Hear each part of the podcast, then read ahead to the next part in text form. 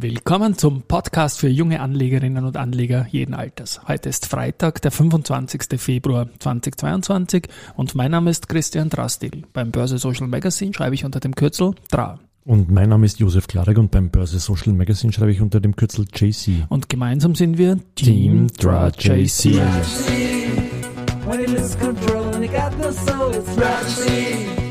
When the morning cries and you don't know why it's hard to bear. Heute nicht mehr den Death Metal Jingle, sondern unseren normalen. Aber freundlicher weißt, heute, ja. Ja, freundlicher die Börse. Ich meine, das ist eh, ich meine, ja. man ist betroffen und es war gestern auch, das ziehe ich jetzt vor, weil du das gesagt hast.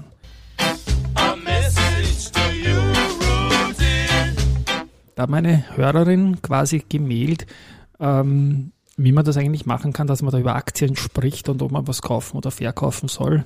Ähm, das ist, ist jetzt eigentlich recht. Man, in solchen Tagen ist man sowieso zunächst einmal betroffen, aber es ist halt unser Job. Ja, und das ist, das Leben geht weiter, auch wenn man sich andere Umfelder wünscht. Also wir haben es da jetzt Schlag auf Schlag eigentlich mit der Pandemie und jetzt dieser Situation, die auch überhaupt nicht einzuschätzen ist. Aber unser Job ist es auch darüber zu berichten und auch halt über die Bewegungen der Aktien zu reden. Und ich kann mich da auch nur wiederholen. Ähm, rückwirkend und auch jetzt, ich ärgere mich so sehr, wenn ich manche ähm, Kollegen höre oder Kolleginnen, die dann sagen, ja, jetzt nur ja nichts verkaufen oder nachkaufen oder so. Das würde ich so nicht sagen. Das ist einfach Bullshit meiner Meinung nach, weil du musst wissen, wer du bist. Und das soll jeder für sich entscheiden, weil auch wer jetzt vielleicht verkauft und es in der Überlegung verkauft, dass es noch einmal um 20 Prozent billiger kriegt, ist ja auch opportun. Aber da jetzt irgendeine Empfehlung zu geben auf, auf Basis von empirischen Mustern, finde ich einfach unvorsichtig. Es kein ja. Rezept, oder? Es hängt von ja. den Aktien ab, von, von wie man selber äh, drauf ist. Äh, äh ja. Es lässt sich einfach nicht mit Ja oder Nein kaufen, verkaufen oder überhaupt nichts tun. Richtig, ja. ja. Aber damit wollte ich eigentlich beginnen. Weißt du, wenn ich gestern getroffen habe, nachdem wir da rausgegangen sind und fertig waren mit dem Podcast? No. Also ich habe drauf einen Hall of Famer, der war bei einem ATX5 lange Wert, lange Zeit CEO, dass ich noch rauskriege. Dreichel? Hätte ich jetzt auch spontan gesagt. Nein, nicht der Dreichel. Der Anzengruber. Richtig. Ich habe gestern vollkommen zufällig den, den Wolfgang Anzengruber getroffen, den ehemaligen Verbundchef, und der ist gerade von einem Termin gekommen und dann haben wir so geplaudert. Er sagt, ja, wie geht's Ihnen? Und ich gesagt, ja, eh, Dings. Und er hat gesagt, er weiß ja gar nicht, weil er am Termin ist, äh, wie schaut's denn eigentlich heute an den Börsen aus? Ne? Und ich habe gesagt, Schießen schaut's aus, ja, Anzengruber wirklich, das muss man sagen. Wobei gerade der Verbund hält. Ja, das war das, gestern das sensationell, war, oder? 5%. Und heute nochmal 5% drauf im Verbund, glaube ich, oder fast. Wahnsinn, ja. ja äh, nein, aber es ist natürlich eine, eine schwierige Situation und es war gestern auch ein Tag, das ist auch irgendwie eine Überleitung, dass der Verbund mit dem gestrigen Tag und seiner gestrigen Stärke auch wieder den Wanderpokal übernommen hat, zurück übernommen hat von der Lansing in der 25-Jahressicht, ist der Verbund jetzt wieder vorn. Und wenn ich das jetzt am Vormittag richtig gesehen habe, genau, jetzt sind wir bei 104, weitere 4% plus in der Verbundaktie. Mhm, ja. Und der andere Wanderpokal für die 1260 Tage über dem äh, Moving Average 200 steht ja auch beim Verbund und wird dort noch weitere vier Jahre stehen. Minimum. Minimum, ja. ja. Und dann, wen ich noch getroffen habe gestern beim Abendessen mit den Kindern, du kennst ja den Franz Surada, nehme ich an, oder? Ja. Dohuwa Bohu und aus Kottan und so. Kottan, der, ja genau, Kottan. Der ist urlieb und da haben wir so geplaudert über alles Mögliche.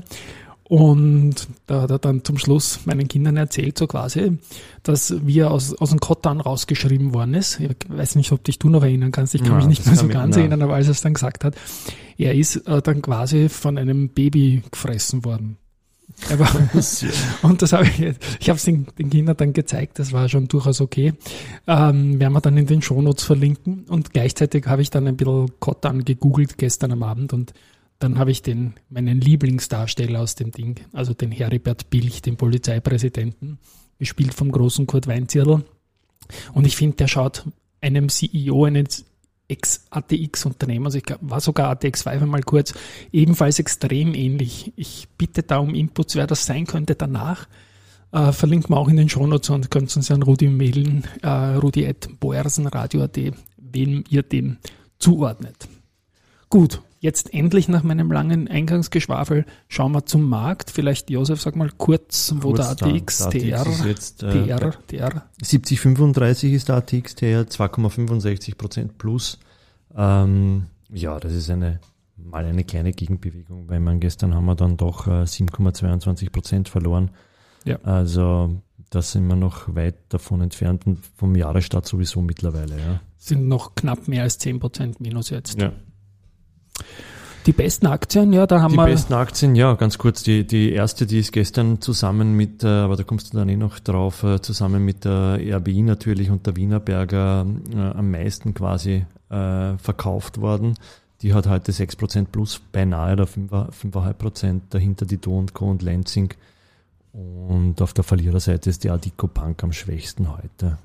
Ja, der ATXDR, der hat wenigstens eine runde Marke momentan, diese 7000 Punkte, die sind mal zunächst zurückerobert.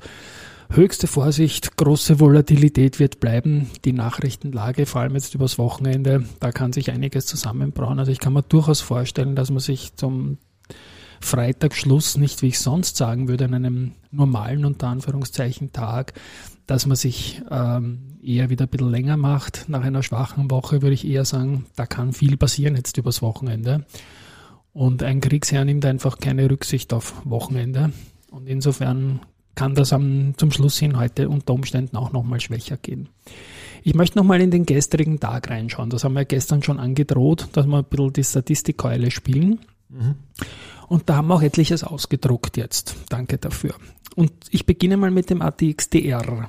Der hat gestern 7,22 Prozent verloren. Es war, na klar, der größte Tagesverlust heuer und auch der größte Tagesverlust jetzt seit dem 18.03.2020. Damals gab es ein Minus von 7,79 Prozent. Aber das ist noch lange kein Tag äh, in einem negativen äh, in negativer Hinsicht, dass man es in die Top 10 schaffen würde. Schau doch mal kurz, äh, was du vorbereitet, was die wirklich schlimmsten Tage im ATX waren, Josef. Im ATX habe ich da jetzt, weil du gerade vom TR Ja, das ist das gleiche auf Tagesbasis. Ja, da war, glaube ich, gerade keine Dividende. Das also da, zu viel Zufall, ja. Ja, da, da sind die 7,22 Prozent, die qualifizieren sich nicht mal für die Top 10, weil äh, da haben wir äh, der schlechteste Tag ever im ATX waren die minus 13,64 Prozent am ähm, 12. März 2020. Ja, gefolgt äh, vier Tage später hat es nochmal minus 10,46 Prozent gegeben. Und dann muss man schon wieder ins Jahr 2008 zurückgehen. Äh, dann haben wir 9,74 Prozent minus. Und dann im März äh, 2020, äh, am 9. März haben wir 9,0 Prozent gehabt. Das heißt, wir haben ja. in, in, einer Woche im ATX, in eineinhalb Wochen im ATX äh, drei, fast zweistellige Minuse gehabt damals. Ja, ja das war, also der März 2020 war sicher der schockierendste Moment, der nicht so schnell gekommen ist. Das hat mich gestern dann auch jemand gefragt noch. Hast du quasi, ich glaube, jeder von uns hat diese 9-11-Erinnerung, wo er gerade war. Ja. Aber das war halt dieses punktuelle Ereignis und diese Ukraine-Krise ist dann eher so wie diese Covid-Sache. Da hat man schon seit, seit Wochen gewusst, dass das immer depperter wird. Und wann es dann genau eskaliert und was es genau war, das ist dann natürlich nicht so klar zuordnenbar. Wobei der Überraschungsmoment gestern schon so der sehr groß war. Ja. War also das würde, eigentlich hätte ich erwartet, dass das ein, ein heftigerer Ausschlag ist, weil, weil ja alles relativ sehr unklar ist. Ja. Gestern war und auch heute auch ist, ja. Wie gesagt, warten wir heute auf Marktschluss. Ich kenne die Meldung. Niemand kann jetzt seriös voraussagen natürlich, aber schauen wir mal. Aber 857 Millionen Euro Tagesumsatz hat es gestern bei Beteiligungswerten gegeben. Ja, das hat man zuletzt äh, am 16.04.2021 gesehen. Ja, das war aber ein Verfallstag damals. Ähm, und an die Milliarde, ich gebe es zu, ich kann mich nicht mehr erinnern, das muss im, in den Nullerjahren gewesen sein, also locker 15 Jahre her, glaube ich, 2007, 2008 wird das gewesen sein. Das war also ein Rekord. Und dann natürlich, wenn es 857 Millionen Euro Tagesumsatz, ich habe das mit der Wiener Börse noch abgeglichen, äh, gibt, dann wird es auch sehr wahrscheinlich sein, dass einige Einzeltitel jene 80 Millionen Euro von der RBI, die wir vor zwei Tagen besprochen haben, übertroffen haben. Und ja, es waren gestern drei Titel, die mehr als 100 Millionen Euro Umsatz gehabt haben. Es war die erste Group mit 142 Millionen, es war die RBI mit 137 Millionen und die OMV mit 100 26 Millionen. Und ich bleibe bei der RBI.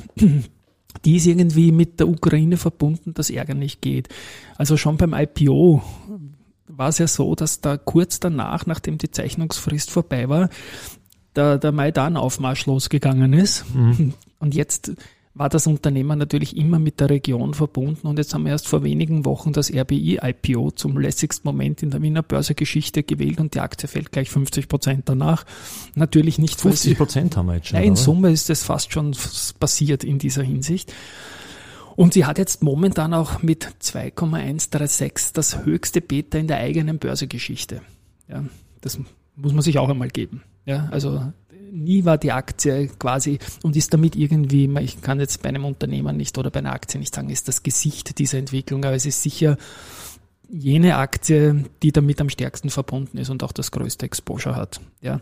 Und es hat gestern ein Podcast auch gesagt, dass die 23,14 Prozent Tagesminus, die wir gesehen haben, äh, der größte Verlust, Tagesverlust in der Börsegeschichte der RBI war.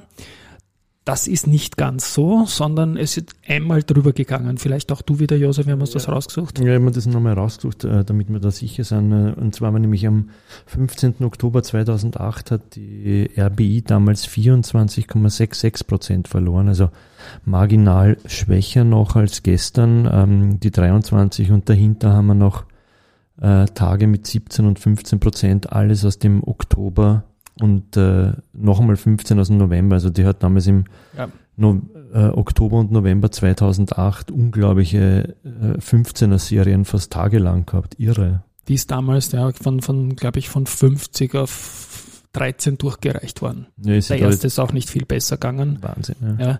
Und da ist das jetzt mit der Halbierung circa von, von, von etwas über 30 auf 16 ähm, im Vergleich noch harmlos, wobei haha. Ja, ja, ja aber puh, ist es ja, nicht. mittlerweile.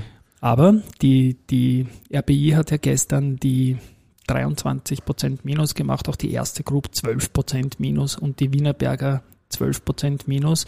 Bei beiden Werten hat unser Alert nicht ausgeschlagen, nur bei der äh, bei der RBI und dieser Alert sagt ja, wenn ein Unternehmen einen Top-3-Rang hat im Performance, entweder positiv oder negativ, dann kriegen wir unsere Mails mhm. und wir haben das heute abgestimmt, also auch, auch die, die Überprüfung äh, bei der RBI hat es gestern den Rang 2 in negativer Hinsicht ausgespuckt, bei allen anderen Titeln im ATX Prime ähm, waren die Verwerfungen in 2020 oder 2008 noch einmal größer als gestern. Ja. Zu Wiener Berger sage ich dann im Speziellen noch was, aber das machen wir dann nach den News, weil es zu einer Wienerberger Nachricht passt. Vielleicht beginnst du mal, bitte. Kurz die, zum Valneva gibt es eine Neuigkeit und nämlich, dass die äh, EMA äh, bezüglich des VLA 2100 eine abschließende Liste von Fragen an Valneva übermittelt hat und äh, CEO Thomas Lingelbach äh, freut sich über die erste CHMP-Bewertung äh, und äh,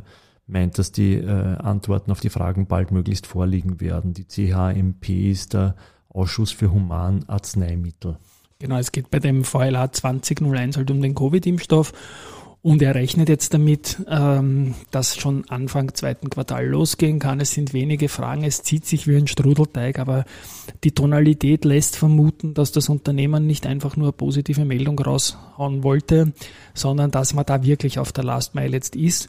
Inwieweit das jetzt äh, zu einem fast beendet Zeitpunkt der Pandemie äh, stattfindet oder nicht, ist wieder eine ganz, ganz andere Geschichte. Aber es sieht so aus, als würde die EMA-Zulassung kommen. Ja. Da gab es noch zur Wienerberg eine kurze Meldung, dass sie den Plan hat, die französische äh, Kunststoffrohraktivitäten ähm, an die Tessenderlo Group zu verkaufen.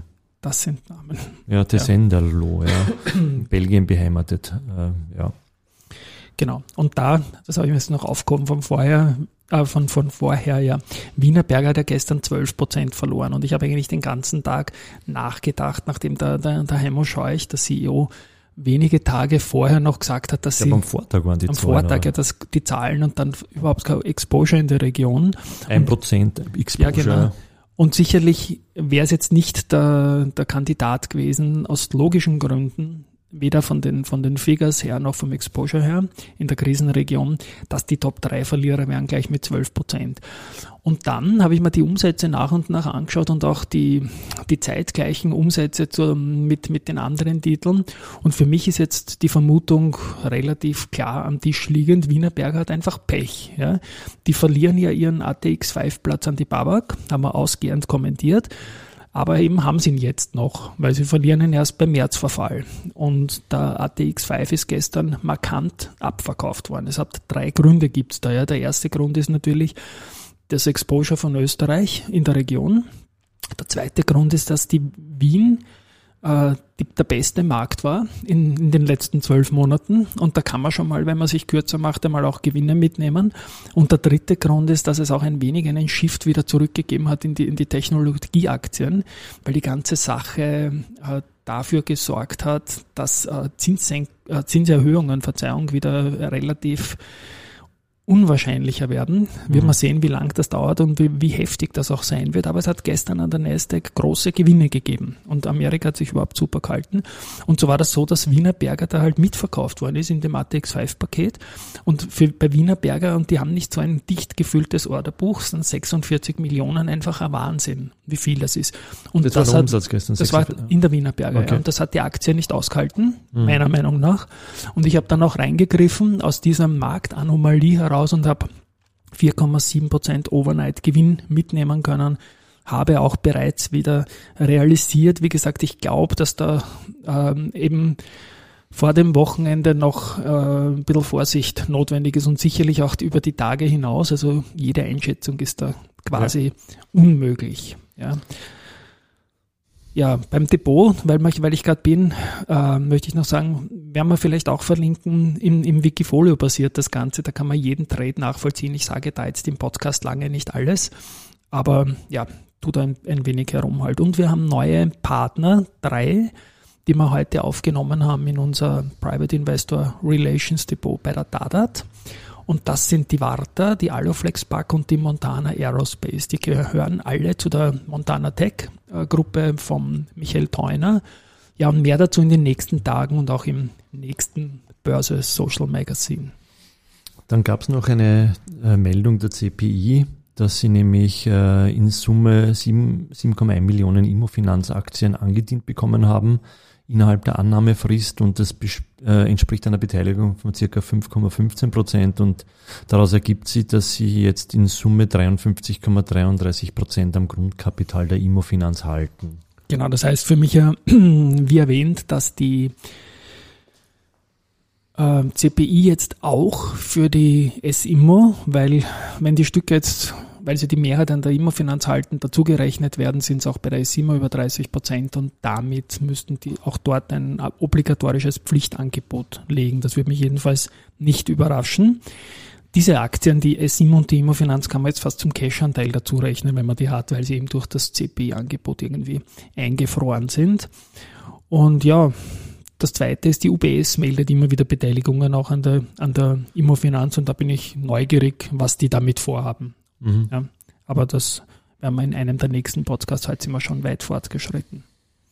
Ja, wir ver verlinken dann noch die, äh, im Börsenradio äh, gab es Vorstandsinterviews mit, mit, dem CEO äh, der Unica, mit dem Andreas Brandstätter und mit dem C CFO der Palfinger Group, dem Felix Strohbechler, die hängen wir dann noch hinten an dann. Genau, also ich habe beide gehört, beide sehr besonnen, sehr gut und was äh, als Aktionär kann, kann man sich das ohne Angst anhören in beiden Fällen.